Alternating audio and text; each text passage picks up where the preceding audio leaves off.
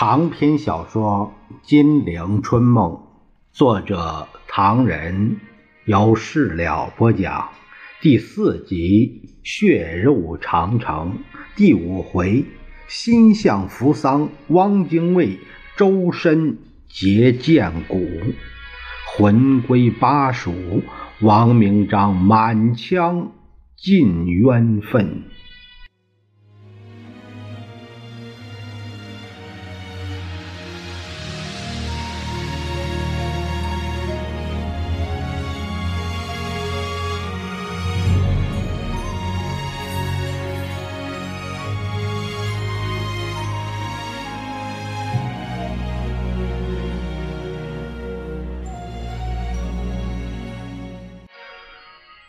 当然，蒋介石自己是明白不过的。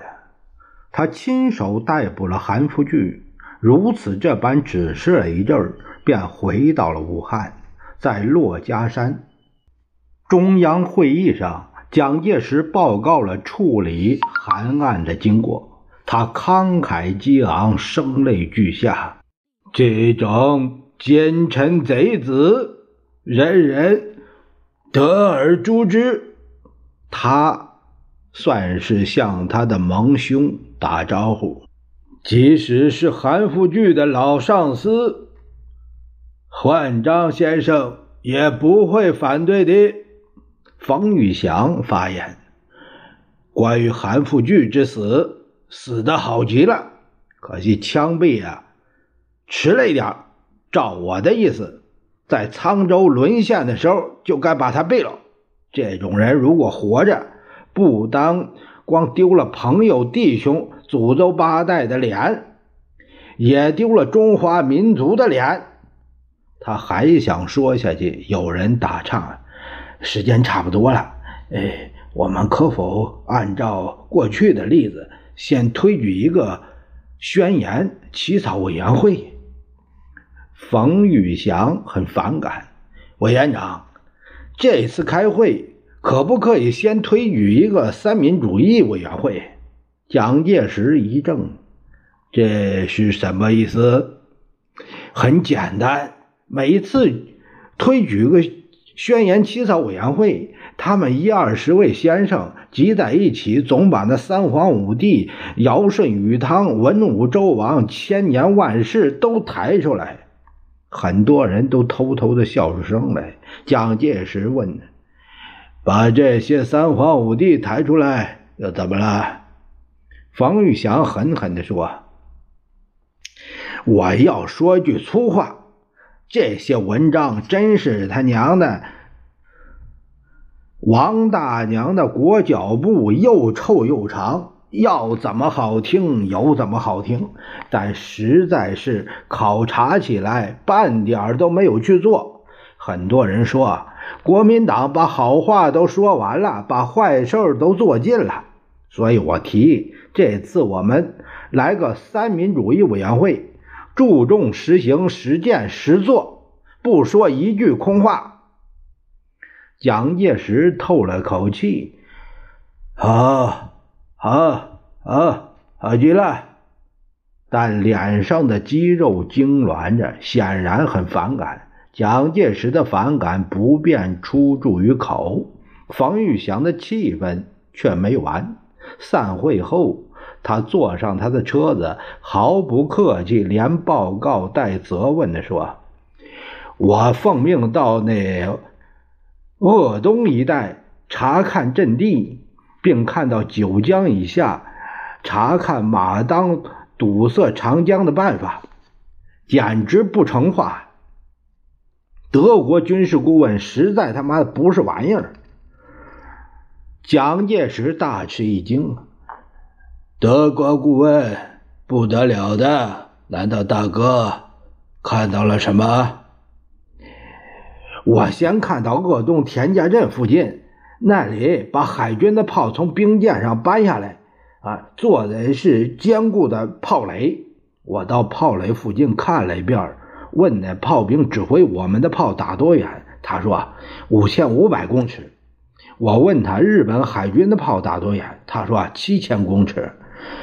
我说那就糟了，你把炮位放在小山顶上，敌人离这七八千公尺就看见你，那不是只许他打你，不许你打他吗？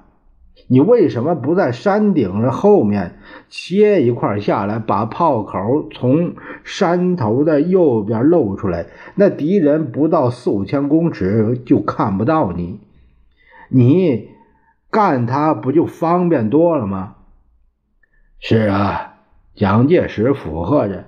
可是他告诉我，这是德国顾问的意思。我听了吃了一惊，只好再问他能不能改造。他说不行，因为都是洋灰钢筋做的，没办法改。洋灰啊，就是现在说的水泥啊。我们知道。嗯，现在河南的一些方言还是说洋灰。呃呃，蒋介石忙不迭的摇头，做那个惋惜的状态。其他方面，大哥还发现什么了？其他不好的地方也很多，不过以炮位的问题更严重，最严重。哎，你是不是想有所表示？我考虑考虑。我说不必考虑了。冯玉祥摩拳擦掌。我看连这批兔崽子也给轰跑算了。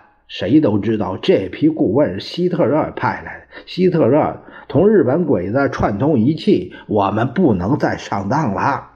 冯玉祥把希特勒骂的一佛出世，二佛升天。把蒋介石气得坐也不是，立也不是，正没法见。何应钦、陆中林、何成俊等从开封办完函案回来报告，蒋介石如逢大赦，不断问这个问那个。冯玉祥不便插嘴，也就告辞。当夜同陆中林见面，韩复榘这个杂种究竟有什么遗言没有啊？没有。哎，为了优待他，刑场上特地给他准备了一张红地毯，枪一响就完了。起先还骂人，后来只是长叹，说是斗不过他。他骂谁？骂些什么？你大概也听说一些。他骂他借刀杀人，他骂他嘴上仁义廉耻，心里男盗女娼。在审问的时候，简直没办法，反正他活不了了。也只好马马虎虎做个样子算了。他供些什么？他说他是冯玉祥的老部下，打日本本来不含糊，无奈蒋某人欺人太甚，他受不了。头先他干的还有劲儿，在山东大量收容华北青年的流亡学生，还办了一个政训班。毕业后分派到山东各地，开展了五六个游击区。以晋南鲁北的惠民区来说，就有小学教师抗日会、农民抗日会各种团体。政训班学生去后，加紧训练农民干部，发展游击队达到一万多人，并并且和济南的。这个庆云苍县打通，声势浩大，全国知名的老英雄，那个范固先就在聊城，林清和他响应。呃，何应钦就驳他说：“不见得吧？那当日军还在河北时，你曾命令三百多平津学生带领壮丁退到黄河以南。”还有四十多学生问你要了二十多枪，坚守城不退。韩复榘他说这是命令，你们让我撤退，我只好这样。后来我不是又回来了吗？嗯，不是又把基本队伍三个营扩展到两万多名的游击队吗？不是有大小战斗数十次，常常获胜，俘虏日军，呃。节节火车、军火、汽车都很得手吗？可是姓蒋的要借刀杀人，排除异己，我也只好同他拼了。我比他早一步同日本人接洽，只是自认倒霉。陆征林叹了一口气：“韩复榘最后说：“他不稀罕二级上将那个虚名，只是为了搞垮蒋某人，落得个不清不白，死也不甘心。他还说对不起冯先生，希望大家不要怪他存心做汉奸，那是给蒋某人逼出来的。”冯玉祥直跺脚：“该死，该死！”反对蒋某人，竟可堂堂皇皇嘛？何必出这个下策？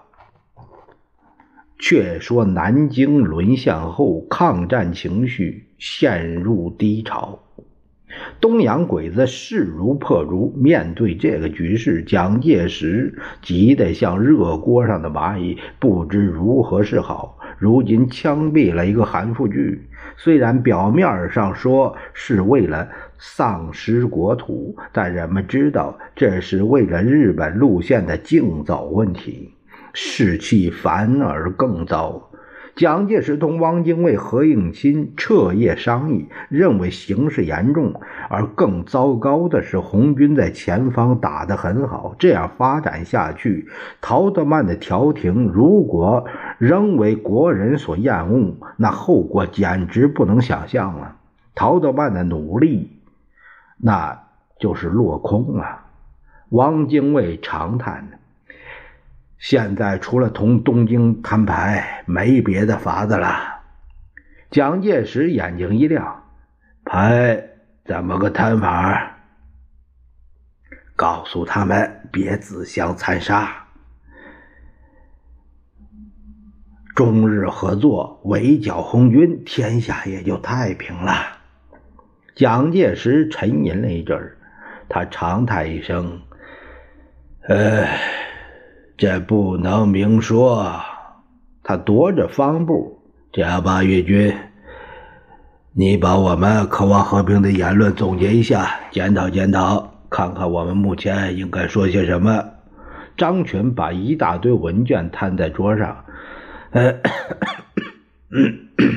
哎，这都是七七。”到南京失守前后，我们的和平论调。你 你把大要念念吧。汪精卫说：“不必太仔细。”蒋介石在沙发上闭上眼睛，听张群报告。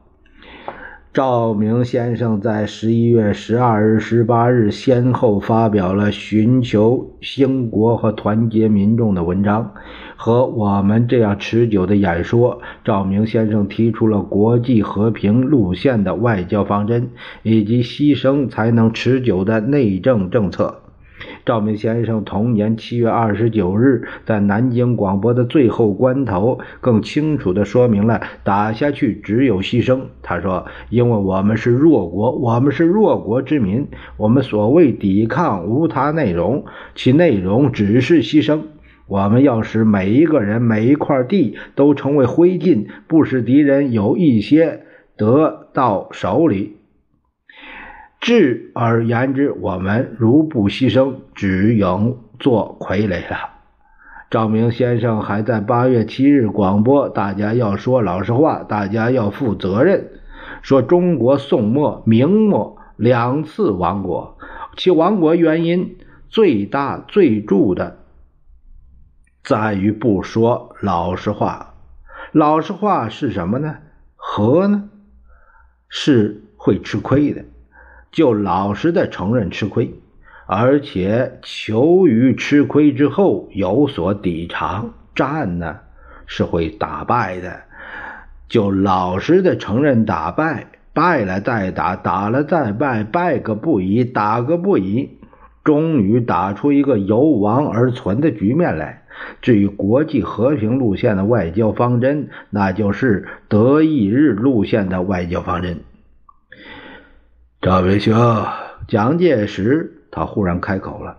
我记得三中全会宣言里有一句很别致的话，叫“循着国际和平之路线以前进”。也就是说，这个不妨走走德意日的路线的外交方针。有的，有的。汪精卫喜形于色，我有解释的，请岳军兄念下去。张群于是继续念：“赵明先生的解释是，抗战是和平路线；九国公约提议调解也是和平路线；中苏互不侵犯条约是和平路线；联络英美法是和平路线，而联络德意也是和平路线。”谷正刚在本党刊物《民意》一卷四期中也说过，联络德意也是和平路线，这是毫无疑义的。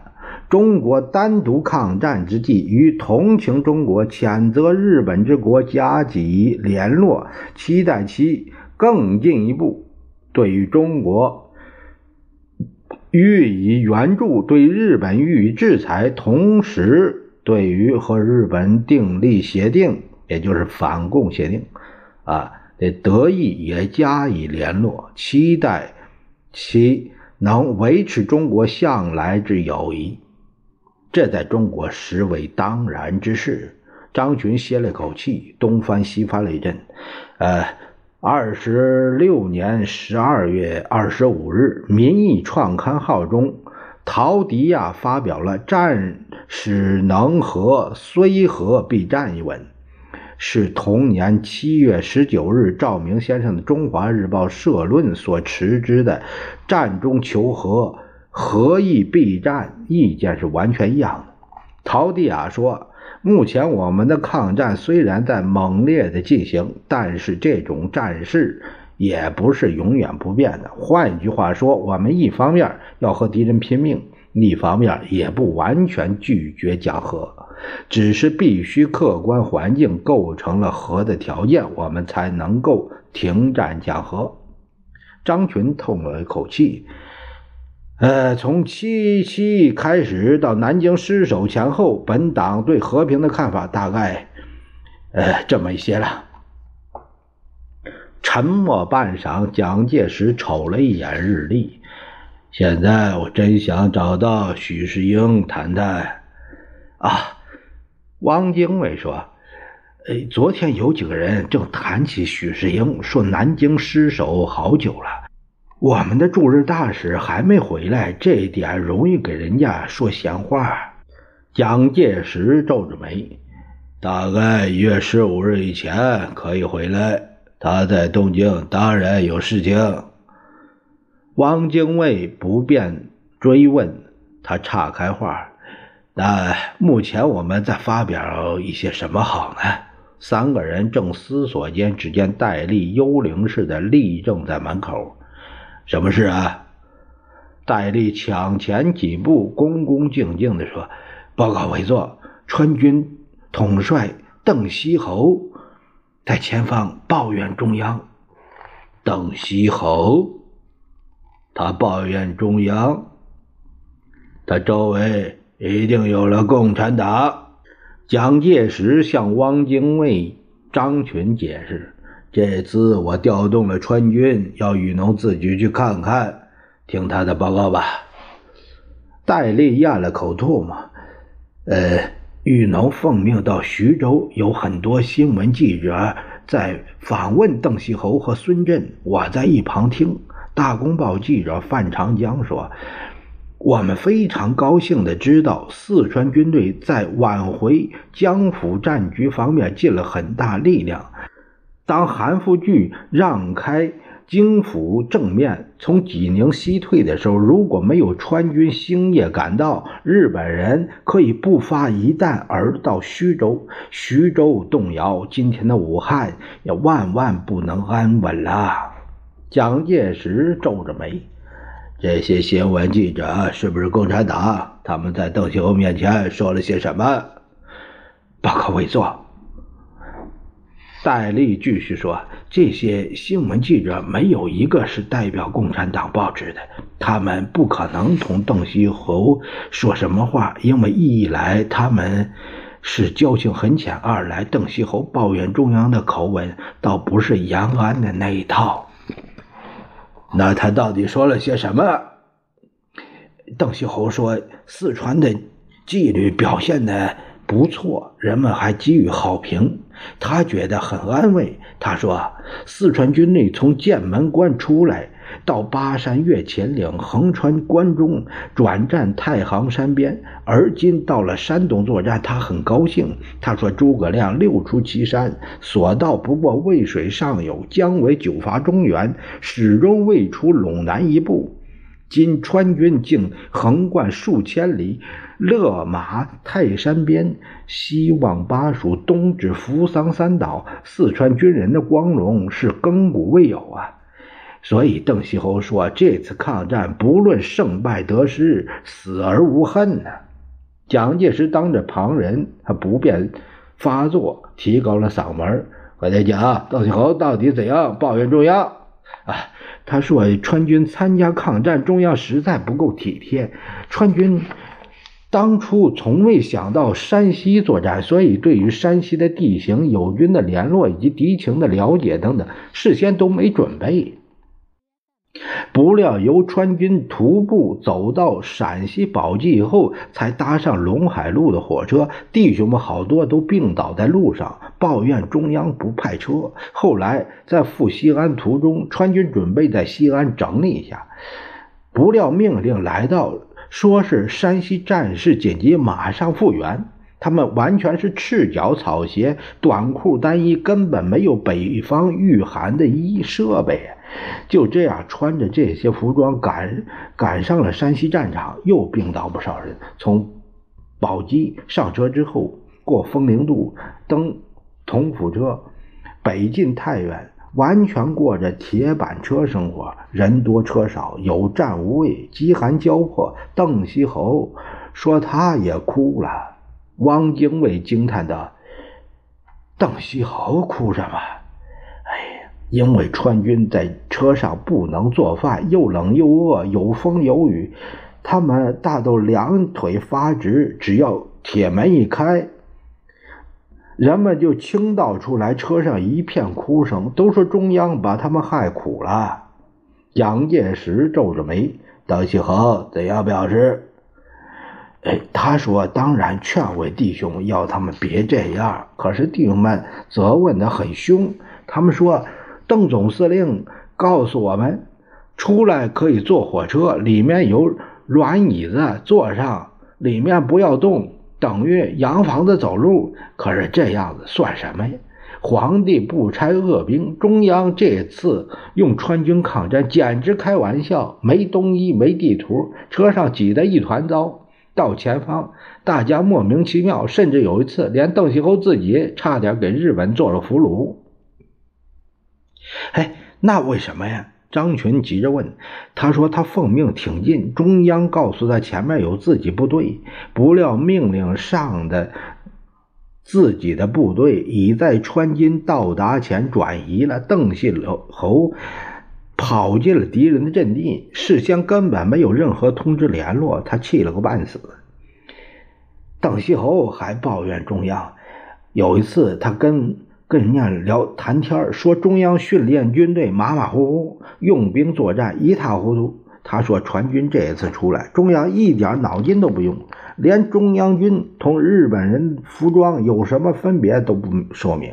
有一次遇到敌人的一个祭探弟兄，见他骑着大马，穿马裤，外头有呢子套，脚蹬大皮鞋，还以为友军馆长呢，不加射击，结果哨兵反而被日军射杀了。最惨的是伤兵，根本没人过问。有一次，几个伤兵在战场上看见敌人坦克冲过来，竟误认为是中央的汽车，他们大叫停车，还自报部队番号，要求大撤。蒋介石挥挥手，别讲下去了。呃，四川土包子抗战不利，倒还怪我对不起他们，让他们去好了。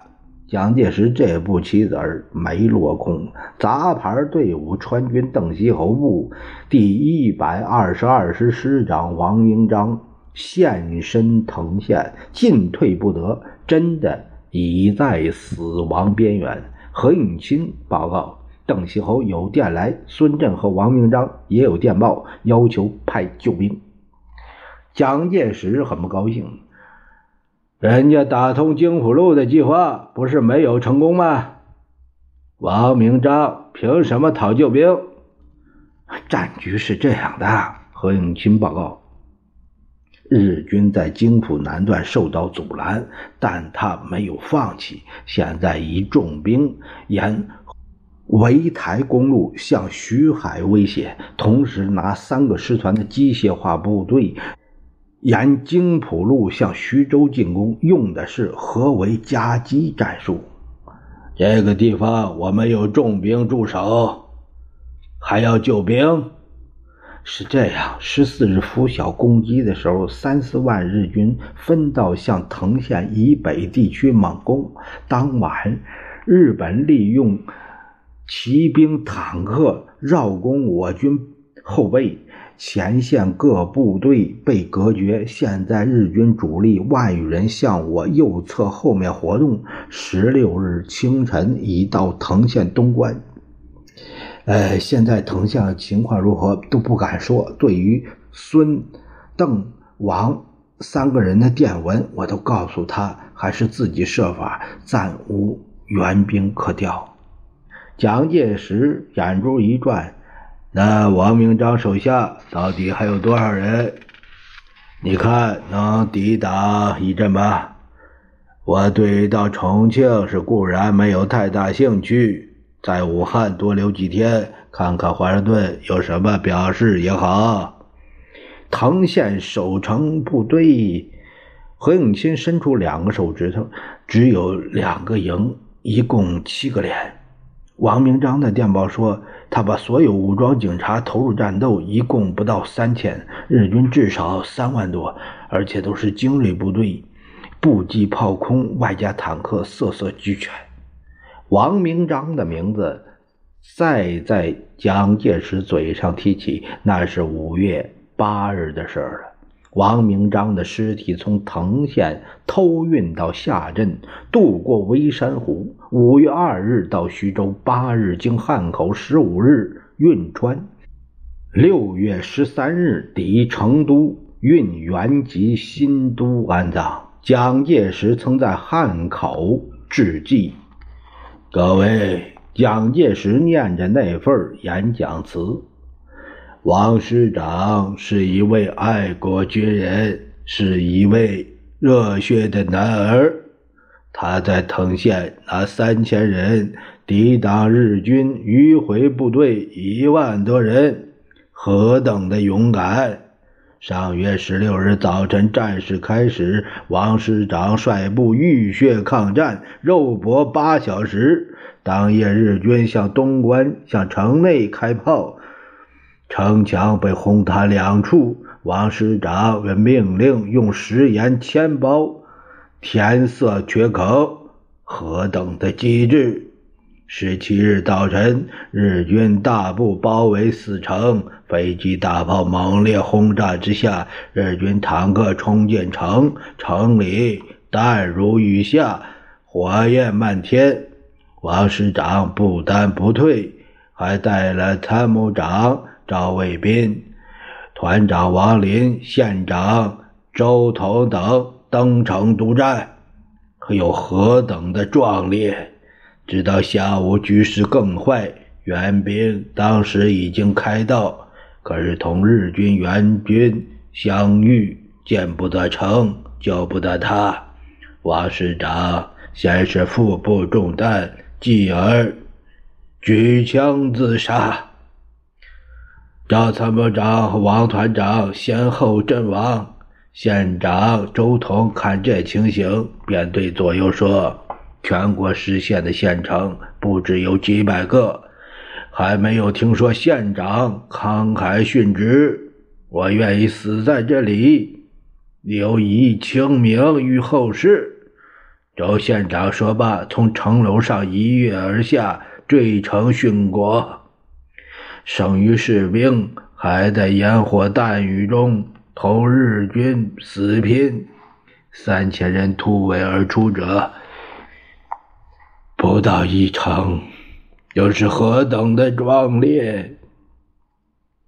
蒋介石顿了顿，要抗战，便要流血牺牲，不是在嘴上，嚷嚷就可以的。王师长是模范军人。完了，他说罢，掉头归去。何应钦紧紧追随，到的官邸，蒋介石说：“我想在王明章的故乡修造大大的一个坟墓，让四川人看了开心。”该花不少钱吧？恐怕这种钱不必省。蒋介石边擦脸边笑着说：“该省的我们已经省的很多了，譬如没有派援兵，比如没有把川军重加训练，连冬装都没有换，就让他们上了战线。”尤其是这种军队和军人，少一个别让我操心，少操一份我们已经太省了。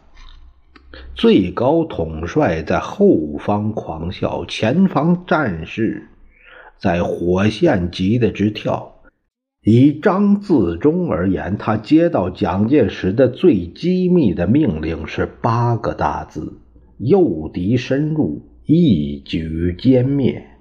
那会儿，胡宗南自西安来，蒋介石对他说：“我的意思很明白，有本事的便把敌人一举歼灭，没本事的便做王明章第二。